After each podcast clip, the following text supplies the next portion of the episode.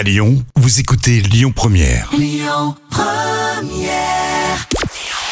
Bonjour à tous, on débute avec les audiences télé d'hier. TF1 est leader grâce au clap de fin de Prométhée, la mini-série fantastique avec Camille Lou notamment. 3,11 millions d'adeptes ont suivi le finish qui représente 17,8% de part d'audience. M6 est deuxième grâce à Pékin Express, le choix secret, 1,9 million de fans. Juste derrière, on retrouve France 2 avec Envoyé spécial. 1,87 millions de personnes ont suivi le magazine présenté par Élise Lucet. Sinon, dans les dernières news télé, cette super nouvelle pour le Téléthon 2022, l'édition a permis de récolter 90,83 millions d'euros. Après les promesses de dons de début décembre, ce sont 12 autres millions qui sont venus s'ajouter à la cagnotte. C'est le meilleur résultat depuis 2016.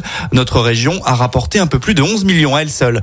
Elle a été obligée de s'excuser pour avoir présenté le JT sans soutien-gorge. Il s'agit d'Anne-Claire Coudray. Elle a récemment porté une robe près du corps lors d'une apparition en plateau et certains téléspectateurs ont été choqués. Ce n'était pas un coup de com, mais plutôt un mauvais choix de vêtements, a concédé l'intéressé, qui a aussi dû rappeler que la séduction n'avait rien à faire sur un plateau de télévision. La télévision, justement, il y a le programme du soir à vous dévoiler. Sur TF1, le grand concours spécial humoriste. Sur la 2, la série Capitaine Marlowe. Le grand échiquier sur France 3. Né un 4 juillet, c'est du drame pour France 5. Enfin sur M6, du classique avec Maison à vendre.